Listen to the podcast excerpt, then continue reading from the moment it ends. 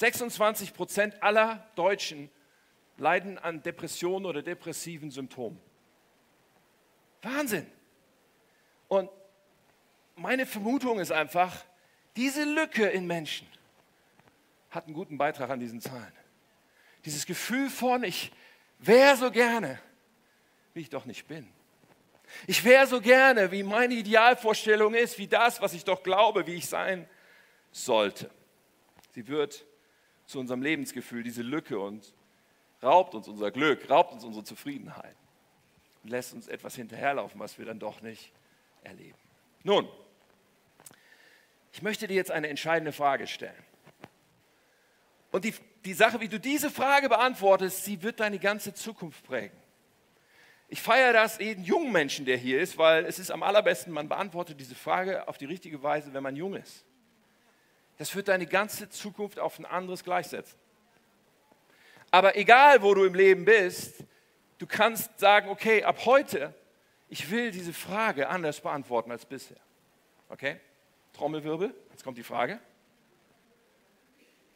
Die Frage lautet, wer darf dich definieren? Wer darf die Etiketten aufkleben und sagen, das bist du? Wer ist derjenige, der sagen darf, wie du bist und der sagen darf, wie du sein solltest? Die Antwort, die wir uns geben und wie wir uns aufstellen in Bezug auf diese Frage, hat eine unglaubliche Auswirkung auf unser Leben und unsere Lebensqualität.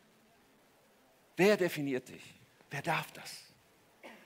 Wer darf sagen, wer du bist und wie du sein solltest? Und weißt du, was ist die Auswahl auf diese Frage? Welche Antwortmöglichkeiten gäbe es? Und ich wünschte, ich könnte dir sagen, naja, du kannst dir das selber entscheiden. Du entscheidest dich einfach, wer du bist. Und du selbst bestimmst einfach, wer du sein willst. Naja, wir können uns das ein bisschen vormachen, aber Fakt ist, eigentlich funktioniert das nicht. Wir können nicht in den Spiegel schauen und sagen, du bist so und so, wenn es nicht so ist. Es funktioniert nicht wirklich. Wir selber sind nicht in der Lage, uns selber wirklich tief zu sagen und zu prägen, wer wir sind. Es gibt eigentlich nur zwei Optionen. Das eine ist der Modus, mit dem wir auf die Welt kommen und der seitdem läuft. Und das ist dieser Modus, dass andere Menschen sagen, wie sie uns sehen, andere Menschen ihre Erwartungen uns bringen und sagen, du solltest aber so sein, ob sie das ausgesprochen tun oder nur zwischen den Zeilen. Dass die Gesellschaft und das Umfeld, in dem wir uns bewegen, durch die Ideale, die dort herrschen, uns irgendwie vermittelt, ja, so sollte ich sein und uns irgendwie widerspiegelt, ja, so bin ich. Eltern, Freunde, Lehrer, der Chef, die Medien, Trainer an verschiedenen Stellen und sie kommen und kleben uns ihre Labels auf. Das sind positive Labels. Oh, du bist eine Sportskanone. Oh, du bist immer so lustig. Oh, du, mit dir macht es immer Spaß. Das sind aber auch negative Labels. Sowas wie, du bist echt ein Dummkopf. Oder du bist hässlich oder eine Brillenschlange oder was immer für Labels kommen. Du bist ein Verlierer. Und diese Labels werden uns aufgeklebt. Gute und schlechte. Unser Leben lang dienen wir damit. Das ist die eine Möglichkeit, wie die Frage beantwortet werden kann. Wer darf mich eigentlich definieren? All diese Menschen, all diese Einflüsse, ja vielleicht in der Vergangenheit, aber du hast eine Wahl zu treffen, ob das auch für die Zukunft gelten soll. Ob das auch für die Zukunft weiterhin das sein darf und soll, was dich definiert. Ich bin überzeugt, es gibt eine andere Alternative. Es gibt jemanden, der dich definieren kann. Und das ist dein Schöpfer. Ganz ehrlich, wenn bei mir ein Gerät kaputt ist, wo gehe ich damit hin? Ich gehe damit zum Hersteller, oder? Der Kundendienst von der Firma. Weil der Hersteller weiß am besten, wie das Ding funktioniert. Er hat es designt, er hat sich überlegt, wie, wie es sein soll, oder? Der Hersteller ist der, der etwas sein Label aufklebt, sein Etikett. In jedem Kleidungsstück haben wir ein Etikett von dem, der es gemacht hat. Und dein Schöpfer, der Gott, der dich gemacht hat. Wir können die Entscheidung treffen, er soll der sein, der mich definiert. Er soll der sein, der sagt, wer ich bin und der sagt, wie er sich mich vorstellt. Er soll derjenige sein, dem ich glaube, und zwar exklusiv, der meine Identität prägen darf. Das ist ein kompletter Shift, eine Entscheidung, die wir treffen können. Wer darf mich definieren? Vielleicht sitzt du hier und sagst, oh, keine Ahnung, ich treffe einfach keine Entscheidung. Das können wir tun. Was passiert dann? Wir bleiben einfach in dem Modus, wo wir immer waren, nämlich alles Mögliche von außen dringt in uns ein und definiert und setzt Maßstäbe und setzt fest, wie wir sein sollen. Aber wir können eine andere Entscheidung treffen. Dieser Gott können ihm sagen, ich will, dass er mich definiert. Gehen wir nochmal im Psalm 139. Was für ein faszinierendes Gebet hier von David. Und hier betet ein Mensch, der verstanden hat, Gott definiert mich. Der hatte auch Leute, die was anderes über ihn ausgesprochen haben. Wenn du die Geschichte von David liest, der hatte auch einen Vater, der ihn nicht auf der Rechnung hatte. Das ist der kleine, unbedeutende Sohn, den brauchen wir gar nicht zu holen, wenn der Prophet kommt. Das ist, das ist auch jemand, der Feinde hatte. Das ist auch jemand, der andere Menschen in seinem Leben hatte. Aber er spricht in diesem Gebet von etwas, was widerspiegelt, dass er offensichtlich seine Identität in Gott hat. Dass er offensichtlich verstanden hat, wow, da ist ein Gott, der mich geschaffen hat, der mich gewollt hat, der mich gesehen hat in dem Prozess der Entstehung schon, der alles vor sich sah, das ganze Leben. Ein Gott, der mich wunderbar gemacht hat. Herrlich, ausgezeichnet. Ein Gott, der über meinem Leben Pläne hat. Er hat alles schon in ein Buch geschrieben. Ein Gott, der kostbare Gedanken über meinem Leben hat. Unendlich viele. So spricht ein Mensch, der die Frage, wer darf mich definieren, anders beantwortet hat. Wir haben eine Entscheidung zu treffen. Gott hat uns geschaffen und er hat uns wunderbar gemacht. Und jetzt, pass auf, jetzt kommt was Faszinierendes. Ich hoffe, du nimmst es mit. Wir haben vorhin über diese Lücke gesprochen, diese Lücke zwischen so bin ich, nach meiner Überzeugung, und so sollte ich sein, nach meiner Überzeugung. Wenn wir Gott erlauben, zu definieren, wer wir sind wer wir sein sollten, dann passiert was Faszinierendes. Diese Lücke nämlich schließt sich. Warum? Wenn Gott sagt, so bist du, und wenn Gott sagt, so sollst du sein, dann ist es ein und dasselbe. Da gibt es gar keinen Unterschied. Er hat dich gemacht und er hat gleichzeitig den Bestimmungszweck für dich festgelegt. Es gibt keinen Unterschied. Er hat dich perfekt gemacht. Er hat dich genau vollkommen gemacht. Genau so, wie du sein musst für das Leben, was er für dich geplant hat. Das passt absolut identisch zusammen. Es gibt keine Lücke, wenn wir das mal hier. Es ist wie ein Punkt, der sich vereint. Wer bin ich? Wer sollte ich sein? In Gottes Augen, in Wirklichkeit. Da ist gar keine Lücke. Und du sagst vielleicht, ja, aber ich, ich wäre so gerne anders. Dieses Gefühl haben wir in unserem Leben, weil wir so viel von dem geglaubt haben, wie wir sein sollten, aber nicht sind. Und diese Gedanken machen uns kaputt. Bei Gott gibt es das nicht. Bei Gott, der hat uns gemacht und gesagt, du bist wunderbar gemacht. Ich möchte dir gerne zeigen, wie herrlich, wie kostbar und wie schön du bist. Das ist eine völlig andere Sicht und da gibt es diese Lücke nicht. Vielleicht fragst du auch, ja, Moment mal, aber will denn Gott, der will mich doch auch verändern, oder? Ich meine, beim Christsein, da geht es doch auch irgendwie darum, dass ich dann besserer Mensch werde oder sowas. Irgendwelche Gebote befolge oder irgendwas tue und so weiter. Der will mich doch verändern, oder nicht? Und ich hoffe auch, dass du jetzt voll aufmerksam bist, weil das ist so der Hammer, wenn wir das verstehen. Gott will dich nicht zu jemandem machen, der du nicht bist. Gott will dich nicht verändern im Sinne von, du bist so, wie Gott dich geschaffen hat. Gott will nicht aus dir jemanden machen, der du nicht bist. Was Gott machen will, ist, er will wiederherstellen, was er sich von Anfang an gedacht hat mit dir. Das ist ein riesiger Unterschied. Er will wiederherstellen, was er sich immer schon gedacht hat. Alles, was sozusagen nicht mehr funktioniert, alles, was verbeult und verprägt, er will wiederherstellen was er sich immer schon gedacht hat. Und dabei geht es nicht darum, jemand zu werden, der du nicht bist. Dabei geht es nur darum, der zu sein, den Gott in dir sieht. Es geht in der Tat um unser Denken, es geht um unser Bild von uns selbst, es geht um das, was wir glauben über uns selbst. Ja, und das will Gott verändern.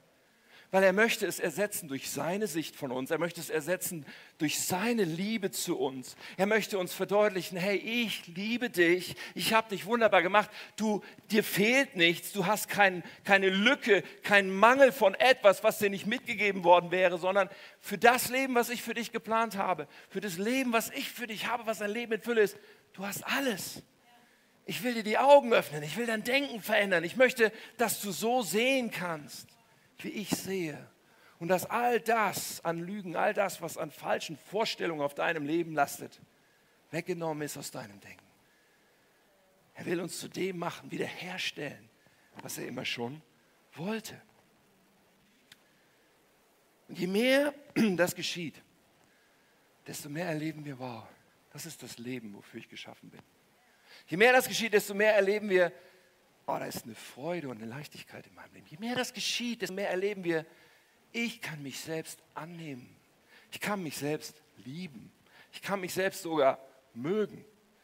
Warum? Weil ich verstehe, dass da ein himmlischer Vater, ein Schöpfer ist, der mich liebt, der mich annimmt, der mich mag, der mich will. Und all diese Dinge verändern sich, je mehr Gott seinen Prozess mit uns tun kann. Und am Ende oder in diesem Prozess, Teil davon ist auch zu verstehen, hey, dafür lebe ich.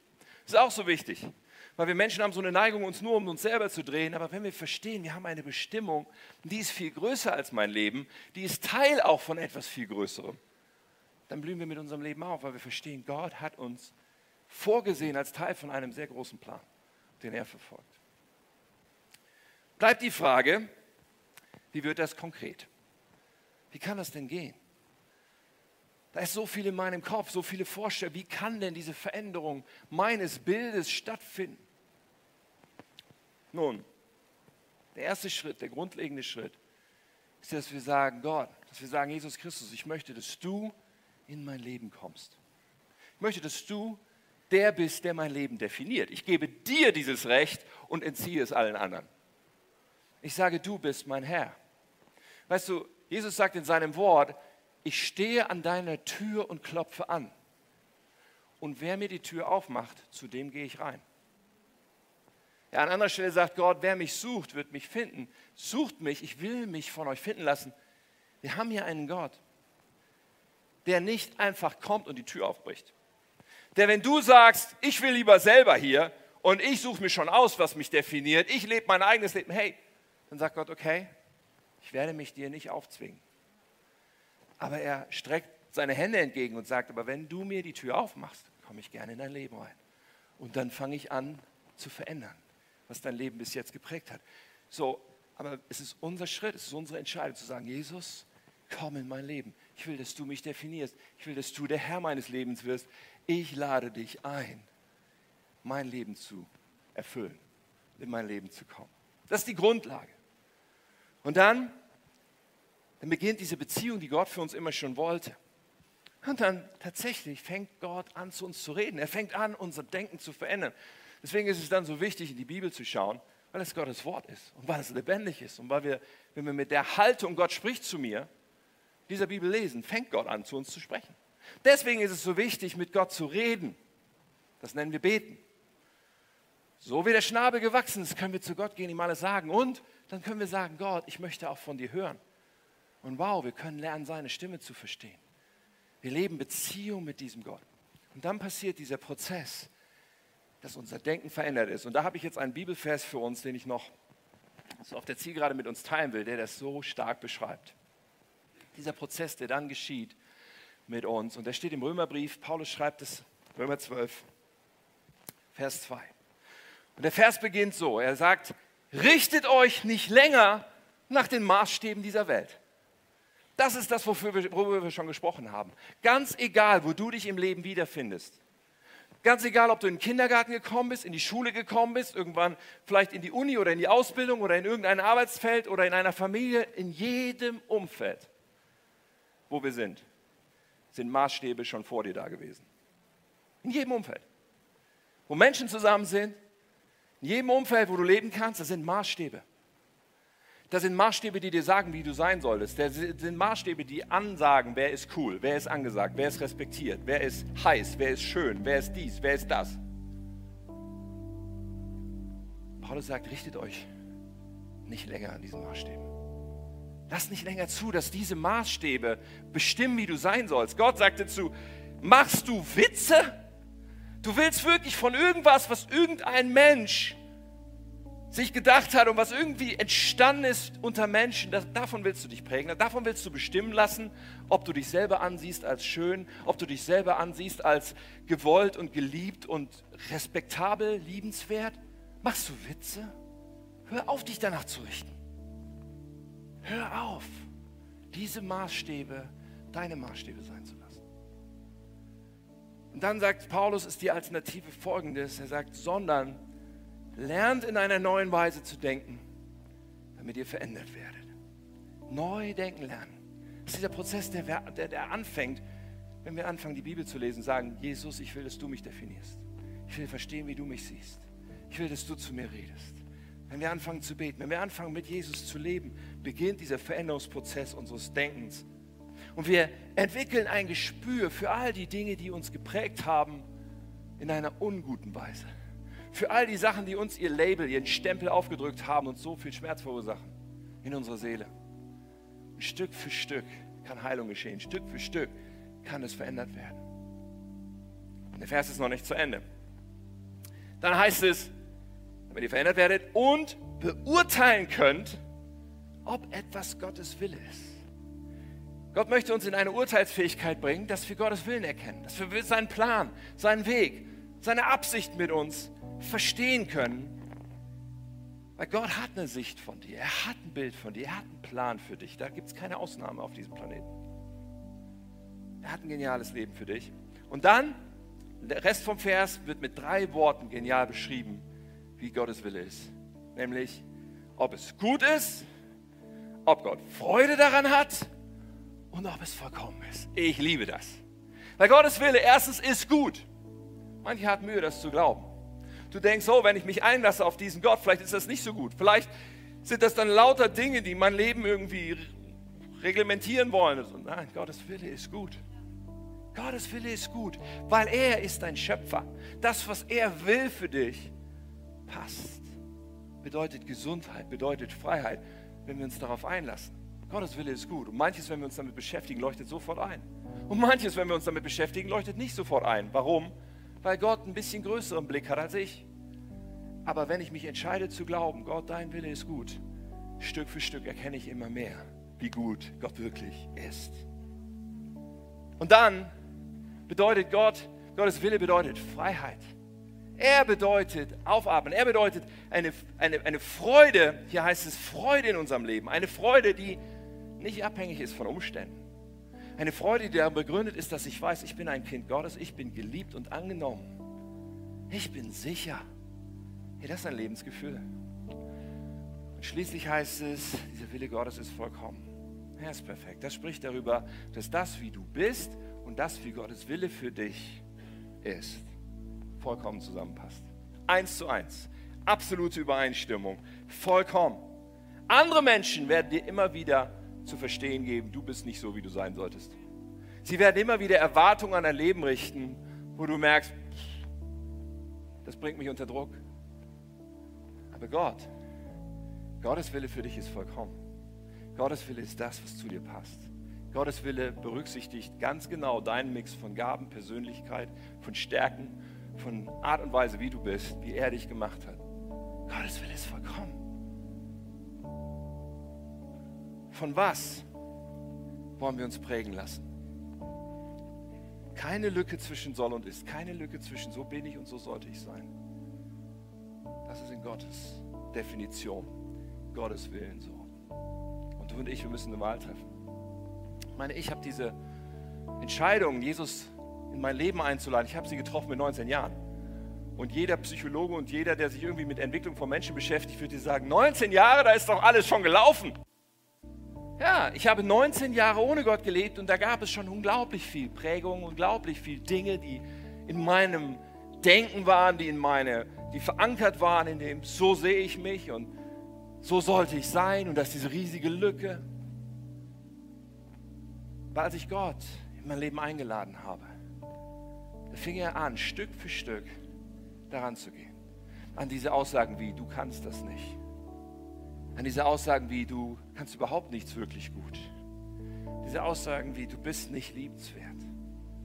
Und mein Herz zu berühren und zu verändern mir klar zu machen, doch, ich bin liebenswert, weil er mich liebt, er hat sein Leben für mich gegeben. Jawohl, ich kann Dinge. Ich kann nicht alle Dinge. Es gibt viele Dinge, die kann ich wirklich nicht. Aber die muss ich auch nicht können, weil sie nicht der Plan Gottes für mein Leben sind. Aber die Dinge, die Gott für mich geplant hat, oh ja, die kann ich. Und er gibt das dazu, was es immer braucht. Er gibt seine Kraft hinzu, wenn ich in seinem Weg unterwegs bin. Wir haben eine Wahl zu treffen, ihr Lieben.